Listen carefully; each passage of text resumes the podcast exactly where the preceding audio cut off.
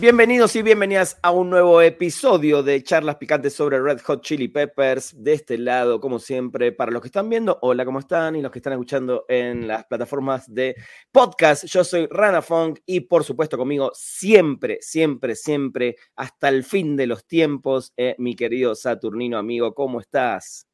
Espléndidamente, estoy muy bien, encantado de estar en este episodio 37, ya nos acercamos al número 40, ¿eh? el episodio 40 habrá que hacer algo, algo especial. Algo especial, yo creo que ya sé por las fechas que vamos manejando por dónde va a venir ese episodio especial. Mm, ya iremos, sí, sí, yo también veo ahí algo en el horizonte, algo llamativo. Exacto. Pero bueno, eh, qué bueno estar de vuelta acá, como dijo Satur, el episodio número 37. Y hoy en particular vamos a repetir una dinámica, pero antes déjenme agradecerles a todos eh, por ver estos videos eh, semana a semana, por escuchar el podcast. Y si están escuchando sobre todo en Spotify, gracias por seguir dejándonos cinco estrellas. gracias, amigos, cinco estrellas de una cantidad impresionante ya de, de calificaciones, así que no nos podemos quejar, la verdad. Sí, sí, sí, a mí me parece alucinante.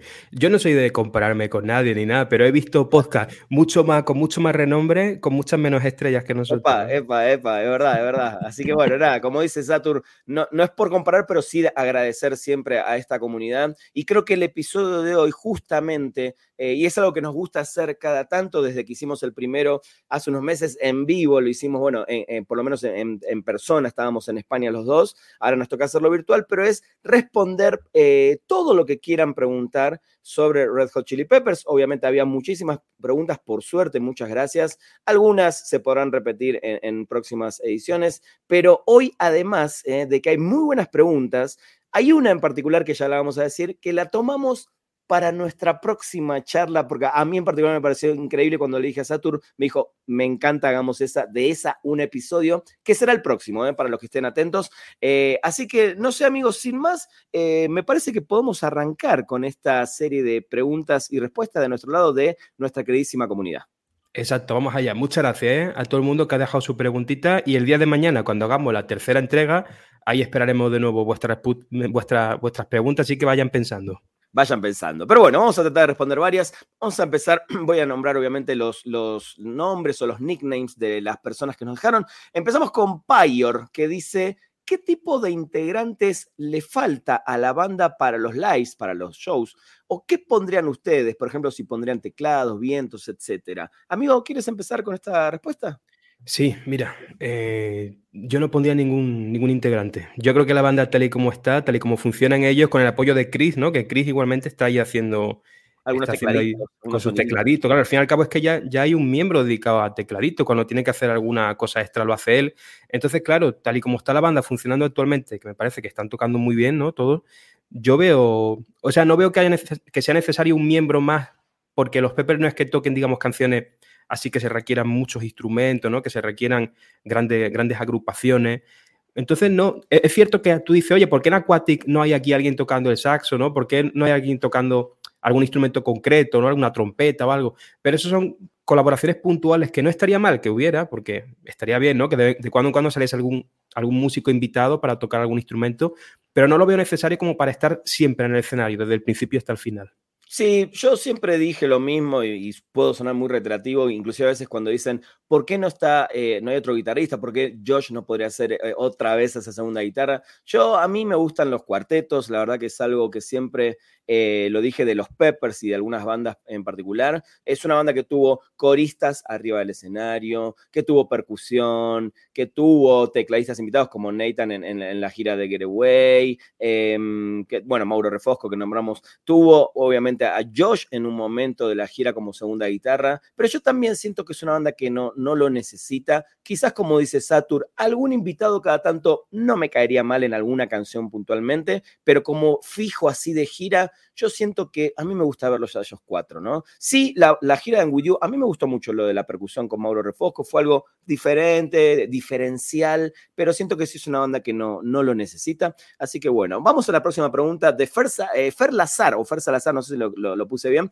Eh, dice, ¿qué esperan de la banda para el 2024? O sea, para los que están escuchando este podcast en estos días, estamos en agosto de 2023, pero bueno, esto lo puede ver cualquiera en cualquier momento. Así que la pregunta es, justo dentro de 6, 7, 8 meses, ¿qué esperamos eh, de la banda a partir de enero, febrero y todo el 2024, amigo?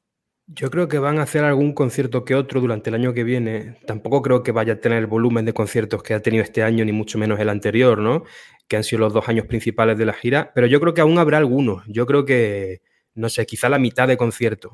Disco yo lamentablemente no espero, hay que ser realista. Ojalá la vida me sorprenda y, resulte que hay otro disco ahí en, en el horizonte. Yo lo dudo muchísimo porque siempre está, oye, ¿para cuándo el tercer disco? Eso no, bueno, es ese famoso tercer disco, humo que todos decían que iba a salir. Ya, obviamente, este año no, va a salir ningún no, disco. No, no, no. Ponele que un día una sorpresa de, ah, sacamos dos canciones en Spotify. No creo, para mí. Yo también siento que va a haber más shows. Sí se lo van a tomar más a, la ligera. Siento que sí puede ser un buen año para que empiecen a componer más música nueva. Porque es lo que yo, lo que yo digo, por más que quedaron canciones ahí en el tintero, los momentos de las bandas no son lo mismo hace dos años, tres años, inclusive seis meses atrás. Entonces yo siento que es una banda que podría tomarse el tiempo, inclusive cada uno tendrá, yo creo que ya debe estar planeando, no sé, Chat salir de gira con alguna banda, eh, quizás una película, retomar algo más de la actuación, eh, Anthony Case, no sé, eh, pero siento que puede ser un, año donde cada uno haga más proyectos propios o más eh, metidos en eso y de vez en cuando algún festival y algo así. Me parece que también va a ir por ese lado. Lucas Chalijo dice, esta me gusta, dice, si los Red Hot los hacen subir al escenario, esto es un sueño recurrente que yo tengo, ¿eh? si los hacen subir al escenario, ¿qué canción les gustaría cantar a la par de ellos? Yo más que cantar, siempre lo dije, a mí me gustaría dos baterías, de tenerlo a Chad ahí a costado, la banda adelante y tocar Sock My Kiss con ellos. Eso sería un sueño em, lejanísimo que no creo que nunca se cumpla, pero más que subirme a cantar una canción, yo me sentaría en la batería, pero no en la de chat, me gustaría tenerlo a él también en otra batería tocando, o sea, así como hicieron una vez eh, Give It Away con tres baterías, ¿no? Con sus bateristas anteriores, em, me gustaría algo así con Sock My Kiss, por ejemplo. No sé vos, amigo. Eh, bueno, la, la pregunta decía cantar en concreto, ¿no? Cantar alguna. A ver, en mi caso por la energía que me transmite, por lo que significa la canción para mí, yo diría que By the Way. By the Way será una canción muy, muy chula para cantarla y, ver cómo, porque en, en, mis experiencias en los conciertos, creo que By the Way es la canción que más levanta a la gente. O sea, cuando, cuando han tocado By the Way, todo el mundo salta, todo el mundo canta. Y ver ante ti a, todo, a toda esa masa de personas ahí saltando, gozando, divirtiéndose, tiene que ser una sensación, ¿no? Tiene que ser un, un buen subidón. ¿Podemos hacer un mini ensayo en este momento? No, Ran, ahora no, esto. no te animaste, pero bueno, yo, pensé que iba a quedar tu voz eh, inmortalizada. Es que a capela va a quedar horrible, eso tiene que ser ahí con cosas que dar resguardo. no, Rana, no, no, no. ok, ok. Yo igual, volviendo a lo de cantar, una anécdota rápida, una vez en Chile subí con unos amigos a cantar, de hecho en el bajo estaba Ra, mi amigo Ra Díaz, eh, y tocamos Sock My Kiss y yo la canté. Así que si tengo que cantar, también sería Sock My Kiss. Creo que es la única que podría, el resto no, no creo que pueda. Es que me da vergüenza que me escuchen, tío, ahora aquí. Ah, si siempre cantas en tu Twitch y eso, dale. Pero es de noche, cuando está todo... cuando no hay luces. está muy bien, está muy bien. Eh, prometemos algún día en la vida hacer un episodio reinterpretando canciones de los Chili Peppers. Cuando estemos juntos y con un par de tragos de más. Ahí sí, ahí sí, sin duda. Está muy bien. Bueno, dice eh, Chris Miranda García, dice... ¿Creen que se la puedan jugar con alguna sorpresita en el set, en el setlist, perdón, para Argentina-Chile? Yo creo que sí. Siempre, siempre, siempre con alguna cosita, o en Argentina, o en Chile, o en Brasil, siempre sorprenden, ¿no? Tuvimos el Zika Mecánico, ese inicio con Power of Equality, Nevermind. Eh, bueno, varias cositas ahí que, que, puede, puede llegar a pasar algo. No sé qué opinas, amigo. Yo creo que sí. Que es un tema recurrente de tocar algo sorpresivo y siempre, no, no, no, no, no pero siento que Sudamérica siempre tiene un plus, siempre tiene un plus. Yo creo que sí, yo creo que es el momento, el momento Venice Queen que llevábamos aquí hablando desde hace tiempo. Yo decía, Venice Queen va a aparecer en 2023, es mi última oportunidad para que suceda. ¿Vos sentís que puede ser más por ahí que por una vieja canción, así, más vieja todavía, digamos? Sí, eh, a ver. Todavía tenés fe que el momento Venice Queen me gusta porque ya lo, lo, lo lo nombraste, ya le pusiste el momento. Es una, es una, broma, ¿no? Como la vida misma, es una broma. O sea, realmente hay más posibilidades, de hecho, de que toquen una antigua, ¿no? Así más ligerita, más funk, ¿no? a que toquen Benny Queen, siendo sincero. Sí, bueno, pero bueno, pronto se develará ese misterio. Marta Alicia, nuestra amiga chilena, dice, son lo máximo. Yo no lo puse esta, no sé si nos lo dice a nosotros a los Peppers, pero gracias. ¿eh? Si es para nosotros, mejor, ¿no? Eh, King for a Day, que creo que es Alonso, ¿eh? nuestro queridísimo Alonso, dice, de los discos antiguos, o sea, del primero a Mother's Mill, del 84-89, ¿qué canciones les gustaría que tocaran? Yo diría, yo, yo digo que digamos una de cada disco, no sé, amigo vos. Del primero, Get and Jump. Jam. Bien, yo me voy ahí. Jam también me gustaría, ¿eh? aunque Out in LA siempre sabes que tienen algo en mi corazón ahí. Sí. De, de segundo, Nevermind. Nevermind te gustaría. A mí me gustaría Nevermind porque nunca la vi eh, en vivo. Pero si no, eh, me gustaría nuevamente Black Eyed Blonde. O el, el Turtle Trilogy. Todavía en mi mm. mente está ese recuerdo de poder volver a ver. Eh, The Uplift. Backwoods. Backwoods. Chócalas, amigos. ¿eh? Eso, eso, eso. Eh, y de Mars Mill, finalmente, el sueño, el sueño de todos. Tú lo sabes, tú lo sabes. Knock me down, knock me down. El sueño de todos, el sueño de todos. Está muy bien. Eh, Ferrilio, Ferrilo 21 dice, esta me encanta. ¿Algún objeto, prenda, máscara o algo que hayan utilizado los Peppers que les gustaría tener en su colección? Yo tengo. Yo no soy fetichista, tío. No. no soy fetichista, pero si pudieras elegir. A ver, a ver, a ver. Dejemos de lado instrumentos, que no sean ninguno de los instrumentos, sino cosas que se pusieron. Yo tengo muy claro, tengo dos, tengo dos. Eh, un casco de fuego, un casco de, la época Blue Sugar, me encantaría, o sea, tenerlo ahí, me encantaría. Y el otro, pero sería mucho más complicado, debería tener un lugar espacio, un espacio grande, uno de los trajes de los bombillos de Bustock 94 Tenerlo Llegás, llegás a tu casa, abrís la puerta, entras y, ves una vitrina ahí con el traje de aluminio, con el bombillo arriba, me vuelvo loco. Eh, se me ocurrió uno que no es precisamente vestimenta, atuendo, pero sí que es un objeto, ¿no? un artefacto relacionado con el mundo de los Pepper, que es el, asterisco de neón de Limited Love. Imagínate tener eso ahí en una habitación. También, de hecho lo dijimos, estaría increíble, ¿no? El, original, el de la foto. De, el de la, foto, el de, sí, el de la portada. Me, encanta, me encantaría. Lo pone ahí arriba de tu casa, ¿sabes? Que el que pase por delante vea ahí la casa del límite, ¿no? Está increíble. Me, gustaría mucho que, por ejemplo, este tipo de preguntas que la gente las responda en los comentarios de YouTube, ¿no? Porque también hay gente que le gustaría quizás tener otros elementos que ahora quizás nos olvidamos eh, y sería bueno que, aproveche el espacio acá abajo para responder. Eh, seguimos, seguimos porque hay varias muy buenas. Dice eh, Dieguite98, dice, interpretación vocal favorita de Anthony Kiedis, saludos desde Chile, nos dice. Uh, yo creo que alguna de la época de By the Way, ¿eh? By the Way Stadium, cantó muy bien ahí. ¿Qué decía Rana?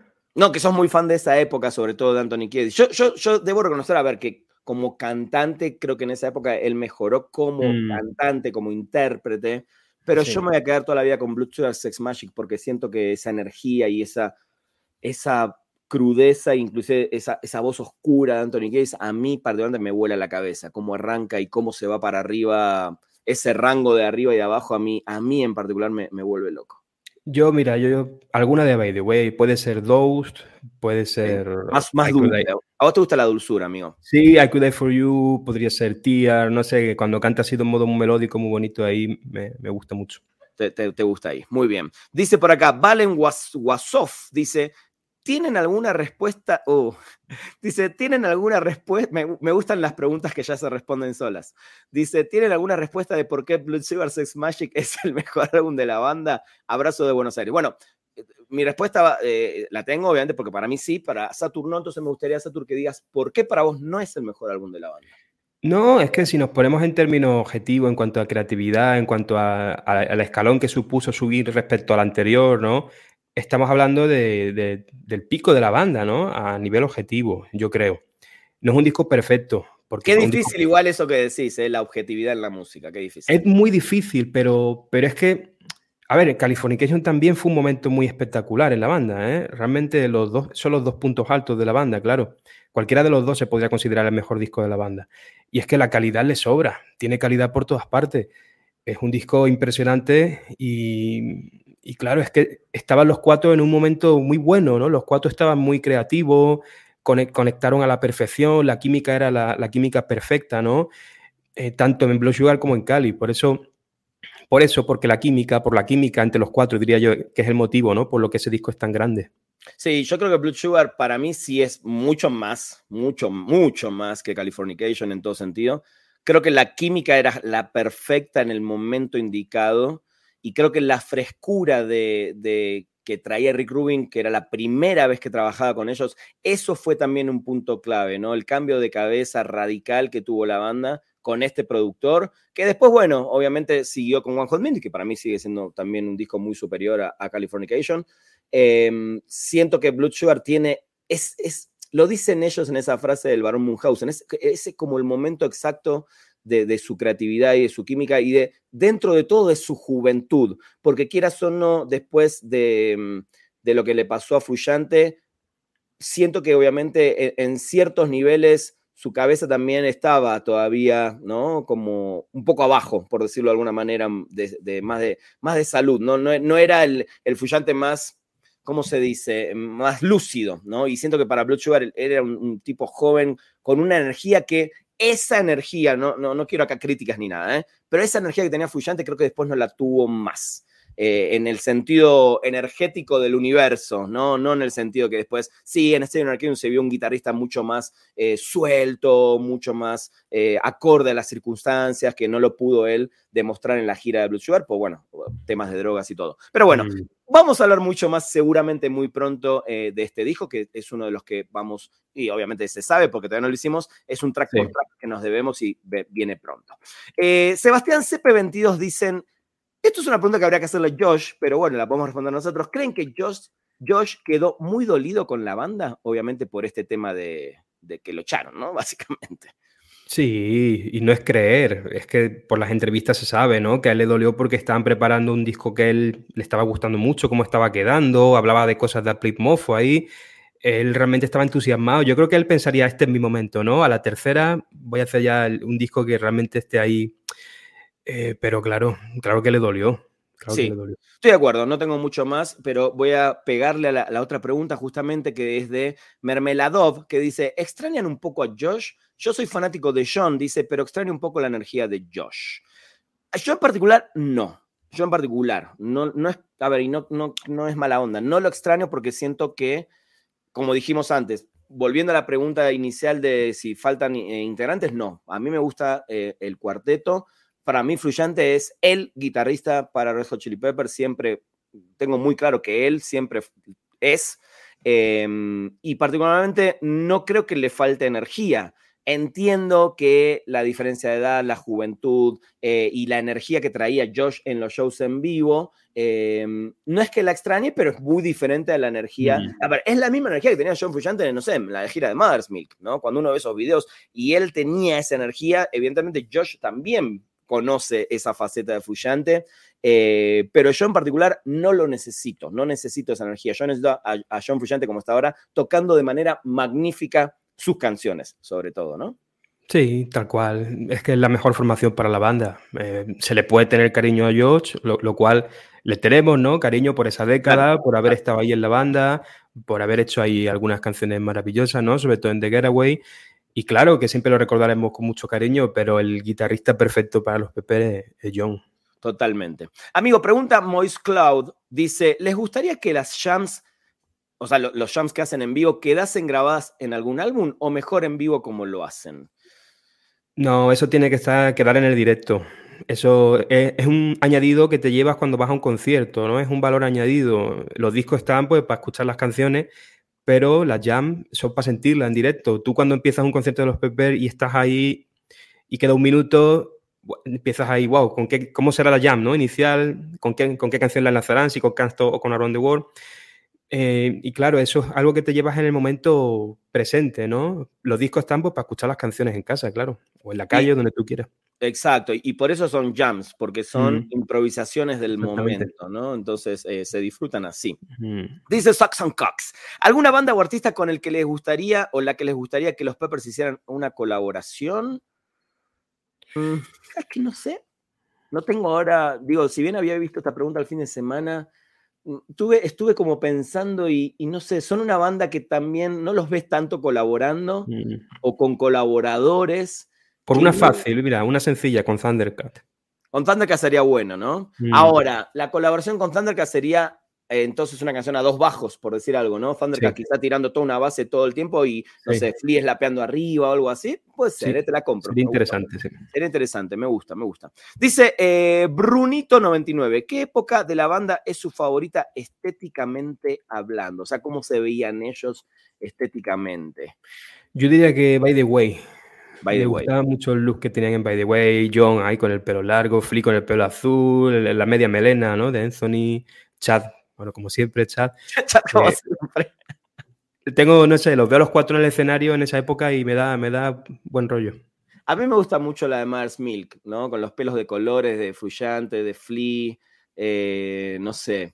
Me gusta mucho esa y me gusta mucho la de Californication también, ¿eh? Sí me gusta el, el pelito rubio cortito de, de Anthony Kiedis. Creo que fue un cambio además muy radical. Él venía hace muchos años con el pelo largo, largo, largo y de repente lo ves con el pelo más cortito y, y- y- y rubio, como que me gustó, me gustó esa parte, ¿no? Y, salía con su camisa y su corbata. Creo que ¿Quién hizo, Está- quién hizo esta pregunta? esta pregunta la hizo Bru- Brunito. Ah, no, sí, Brunito99. Brunito, tendría que haber preguntado también y la que menos, porque es interesante ahí pararse a pensar en la época en la que menos, porque yo lo tengo claro. Para mí, la de Stadium. ¿No Sobre todo por Anthony. Con el rollo emo este de, de las las- las muñequeras estas rosas y negras y este rollo como tan de mitad de los 2000, no me gustó nada. Sí, estoy de acuerdo. No, no fui tan fan. A mí lo que no me gustaba, por ejemplo, de Fuyante también salía como más trajeado y como que, no sé, no es tu estilo, John, no es tu estilo. Pero bueno, está muy bien. Dice Renato Beren, Bejerenson. ¿Qué canciones One Hot Minute, I'm With You y The Getaway estaría más adecuado para que toque John en un posible show? Que sabemos que no va a pasar, pero yo tengo claro, por ejemplo, de One Hot Minute, él podría tocar Aeroplane, podría tocar My Friends. Sí. de I'm With You, me gustaría que toque Monarchy. Y de The Getaway yo siempre me quedé con las ganas de Goodbye Angels, una canción que a mí me encanta y creo que le podría caber perfecto ¿no? a Fruyante. No sé vos, amigo de esos tres discos, cuáles dirías que, ah, ¿por qué Fruyante no toca estas? Sí, sobre todo Cupid Angels. Yo creo que sobre- en la parte final de la canción ahí John puede hacer lo que quiera, ¿no? En la parte instrumental, en el último minuto, ahí John podría hacer virguería. Y es una, una pena, pero bueno, nunca lo escucharemos. Nunca lo escucharemos. Eh, esta es polémica, dice Juan Peace Music, dice, ¿cuál consideran que es su mejor y su peor canción y por qué? Bueno, yo la peor ya la dije tantas veces que ya la saben. Dance me parece, eh, Dance, Dance, Dance me parece paupérrima. Es una canción eh, que no, sé- nunca voy a entender por qué existe, ni existió, ni está ahí, ni la inventaron, ni me parece una cosa espantosa en to- a todo nivel. Eh, y Sir Psycho es mi canción favorita porque para mí es el, el espíritu total de la banda. Creo que Sir Psycho tiene todo, lo tiene todo. Tiene el funk, tiene el sexo, tiene energía, tiene oscuridad. eh, no sé, tiene, tiene una composición maravillosa, es una canción larga, tiene un final perfecto. No sé, no sé qué más decir porque para mí es la perfección hecha una canción, básicamente. Sí, Ser Psycho lo tiene todo. O sea, Ser Psycho lo tiene todo. Está ahí arriba, ¿no? En mi caso, quizá a nivel personal, la número uno sería Deep Glove o Universal Speaking, ¿no? ¿Y por qué? Pues porque las dos me hacen feliz. Me, las escucho y me pongo contento. Y la que menos en mi caso, pues quitando bromas, ¿no? Como Stranded, Save the, Popu- Save the Population, no. te, te ganó, te ganó. Pero está bien, amigo. Pero a mí me parece bien que, que digas esa canción porque sé que es una, para vos es una de las peores. Y Sí, pero quería, perfecto. ¿Por pero qué? no quería decir que estuviese dentro de las bromas, porque broma sería You're Claro. Was in the Same. No, claro, yo no, no menciono esas. Y ojo, no me parecen peores tampoco, porque justo es lo que decimos. Son experimentaciones que a mí realmente, inclusive las extraño. Esto lo hablamos en algún que otro programa. Extraño estas cositas que, que tenían los Sí. Peppers antes. Pero ¿por qué Save the Population sería una de las peores? A mí es que una canción me tiene que transmitir algo. Y cuando una canción no me transmite nada, como es este caso, pues no me gusta. No, no, no es que ni siquiera que me dé asco, que ah, me resulta irritante. Me puede resultar irritante el inicio de Disty con Deroga, que es otra de las que menos me gustan de la banda, ¿no? Pero a Disty con Deroga le puedo encontrar en el estribillo, le puedo encontrar momentos, de, momentos de belleza, ¿no? Aunque sea pequeños, pero en City Population no encuentro nada que me llame la atención, así que... A mí tampoco me gusta, ¿eh? Save the Population. No me parece la peor, pero no, no me gusta tampoco. ¿eh? Eh, esta pregunta la vamos a responder rápido porque eh, dice Chicharito143, dice, ¿tienen idea cómo es la operación para ya poder retirar nuestras entradas en el mes de octubre?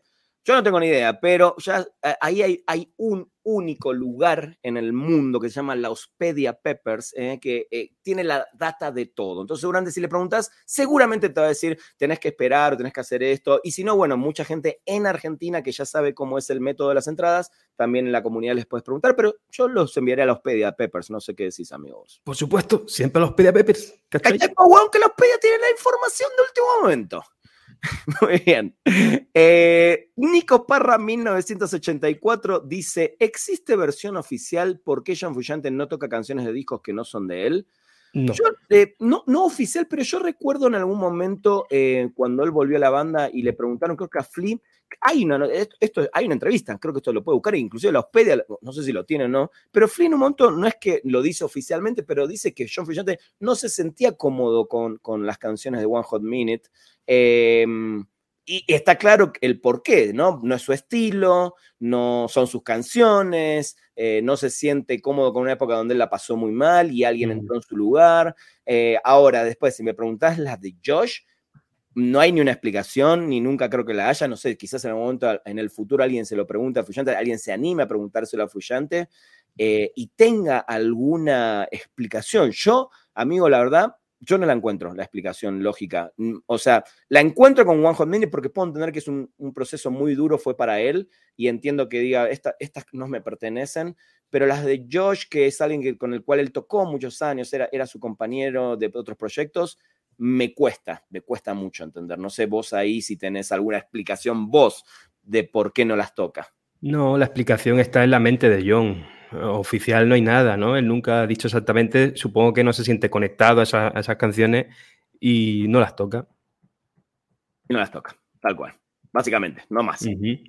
No más. Dice em, Ángel Escudero 24, dice, ¿creen que Rejo Chili Peppers regresa a México? Bueno, en una próxima gira sí. En, en, este año no.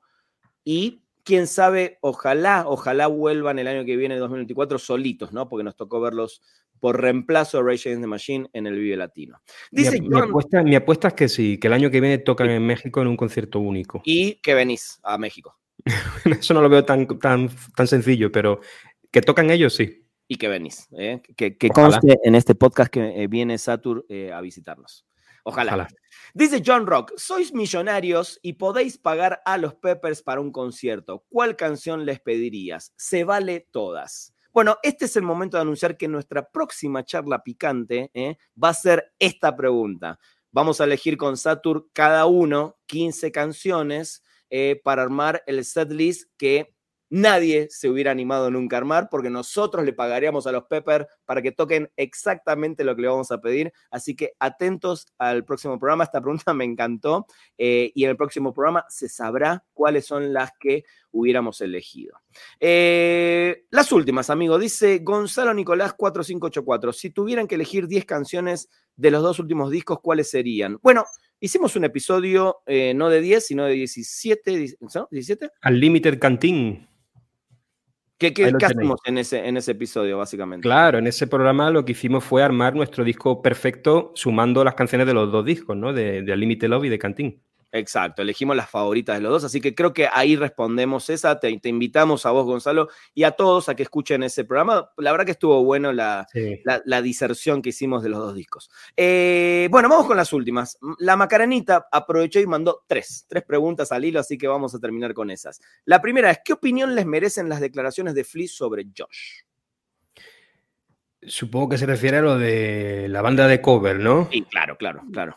Que eso sobraba, eh, eso sobraba. o sea, yo estoy de acuerdo en lo que él dice, que con John tiene la mejor química, porque eso es algo evidente que se plasma en los directos y se plasma en los discos. Los mejores discos son con John, los mejores conciertos son con John. Pero es cierto que quizá eso, eso sobra un poquito, ¿no? Porque lo que ha hecho es precisamente levantar pues mucha polémica. Yo he visto mucha gente decir, no, eso, qué falta de respeto, no sé qué. No sé, se le fue la lengua un poco, todos somos todos somos imperfectos y a todos se nos puede escapar alguna palabra que no debamos decir, ¿no? Yo creo que lo de banda de cover fue excesivamente despectivo. Pero al margen de eso, todo lo demás que dijo lo comparto, porque es cierto que la química que tiene con John es la mejor de todas. Sí, ni hablar. Igual yo siempre voy a decir que No sé si lo de la banda de covers eh, lo dijo en el sentido literal de parecíamos una banda de covers como muchos lo entendieron. Yo creo entender que lo que dijo él es, ok, cuando no tocas con la persona que creó ciertas canciones, eh, es lógico que no suene de la misma manera y no tenga el mismo sentimiento, ¿no? Eh, y puede parecer a que eran ellos mismos tocando covers de ellos mismos. Pero no, no creo que lo haya dicho de manera despectiva, menos hacia, hacia Josh y menos Flea, ¿no? Que es un tipo como. Y sobre todo a esta edad, un tipo mucho más maduro, mucho más respetuoso. Eh, entonces, nada, yo obviamente sí estoy de acuerdo con todo lo que dijo y lo, dije siempre. Uno hasta no estar adentro de una banda, no ser músico y no convivir, eh, no, no, la gente no tiene idea a veces realmente lo que se necesita para tener química con, con otro músico y es lógica la química que existe, sobre todo entre ellos dos, ¿no? Eh, la Macarita también nos pregunta, ¿tantos videos y fotos en los shows apuntan a material audiovisual a la venta, no? Me gustaría creer que sí, porque puede que sea la única banda de este nivel que aún no tiene un Blu-ray publicado. Eh, se han quedado ahí en los 2000, en los DVD. Eh, ya va siendo hora de un Blu-ray, ¿no? Ya va siendo hora. Y, ojalá que. yo no sé de estas cosas, pero el Blu-ray ha quedado desfasado ya. ¿Hay algo nuevo? No, no, en ese sentido no hay nada nuevo. Eh, creo que lo que los desfasa por de alguna manera es el streaming, ¿no? O, la piratería misma, ¿no? Que la gente se puede bajar o conseguir todo digital y no tener formato físico. No, no hay un formato físico superior todavía en calidad de video que, bueno, Blu-ray 4K, pero sigue siendo Blu-ray, ¿no? Mm. Sí, yo también. Eh, de hecho, bueno, algunas fotografías salieron hace poquito a la venta, ¿no? De Dave Mushegan. Eh, muy buenas fotos, por cierto, pero bueno, no. no sé, mira, no, no sé. No sé, no sé si todo esto es archivo, no sé si esto saldrá en algún libro, que también estaría bueno, un libro actualizado de fotos. Eh, veremos, veremos, ojalá que sí. Eh, ¿Realmente creen que el año que viene girarán de nuevo por Europa para cerrar también este episodio? Yo lo veo difícil, pero no imposible. Eh, ¿Algún festival, no? Espero que no. Festivales ya han estado este año. estaría bien que viniesen de nuevo ellos solos, ¿no? Me encantaría pero no lo descartaría. Lo veo difícil, la verdad. Yo creo que hay muchas más posibilidades de que repita, de que repita Latinoamérica, de hecho, ¿no? Con una nueva visita a México, que por fin vayan a Colombia, Perú, que quedaron ahí pendientes. Quizás repitan Chile, pero en un estadio, ¿no? Porque ahora van a tocar en un sitio más pequeñito. No sé, veo posibilidades de que a finales del 24 haya un nuevo tramo latinoamericano europeo. Lo veo más difícil, pero no imposible. Veremos, veremos entonces a esperar y a tener esperanza justamente de que en 2024 lo, nos encuentre otra vez viendo a los Peppers de gira. Eh, será algo que se sabrá seguramente más para fin de año. Eh, bueno, respondimos muchísimas cosas en esta segunda parte de Respondemos todo sobre Red Hot Chili Peppers. Eh, estuvieron buenas las preguntas, amigo, ¿no? Son divertidos estos programas, ¿eh? Yo creo que cada cierto tiempo está bien que hagamos una cosita de esta porque siempre de alguna manera te sorprenden con las preguntas. Totalmente y además a ver quién, o sea, se puede incluso ir actualizando, porque quizás para el próximo ya sepamos si hay un Blu-ray o no hay un Blu-ray y todas estas cosas, ¿no? Totalmente, estoy muy de acuerdo. Y además me encanta eh, que siempre lo decimos, la comunidad es lo más importante también que tenemos nosotros acá, más allá de la música de la banda, que por eso hacemos este programa, pero sobre todo por todos los que están ustedes del otro lado viendo, escuchando, tirando ideas también para próximas charlas picantes. Todavía hay un montón que nos tiraron y vamos a ir haciendo a poquito. Pero por lo pronto, eh, y esta vez eh, sí ya lo podemos anunciar, lo dijimos recién, el próximo programa, la próxima charla va a ser sobre esa pregunta que nos hicieron de si fuéramos millonarios y pudiéramos pagarle 15 canciones para tenerlos ahí eh, tocando lo que nosotros le digamos. Va a ser el próximo episodio que va a estar buenísimo. No tengo ni idea de las canciones que eligió Satur. Él tampoco tiene idea de las mías, así que lo van a descubrir en el próximo episodio. De mi lado, nada más. Eh, este fue el episodio número 37. Me encuentran en todas las redes sociales como arroba ranafunk. Este es mi canal de YouTube al cual se pueden suscribir y abajo en la descripción pueden ir al canal, obviamente, de Saturn, donde también hay muchísimo material de muchísima música y otras bandas. Y como siempre, todos los meses hacemos un live sobre los Peppers y a veces cuando no se nos ocurre sobre otra cosa. Me despido, amigo, te dejo el cierre, tus redes sociales y todo lo que quieras decir. Bueno, Saturnino comenta discos en YouTube y Saturnino comenta en Twitch, donde hablamos de música y muchas más cosas. Allí os espero y en el próximo episodio de Charlas Picantes, por supuesto. Muchas gracias por haber estado aquí, escuchándonos, viéndonos y, por supuesto, reitero el agradecimiento a todas las personas que habéis dejado vuestras preguntitas. Muchas gracias. Nos vemos en el, en el siguiente programa.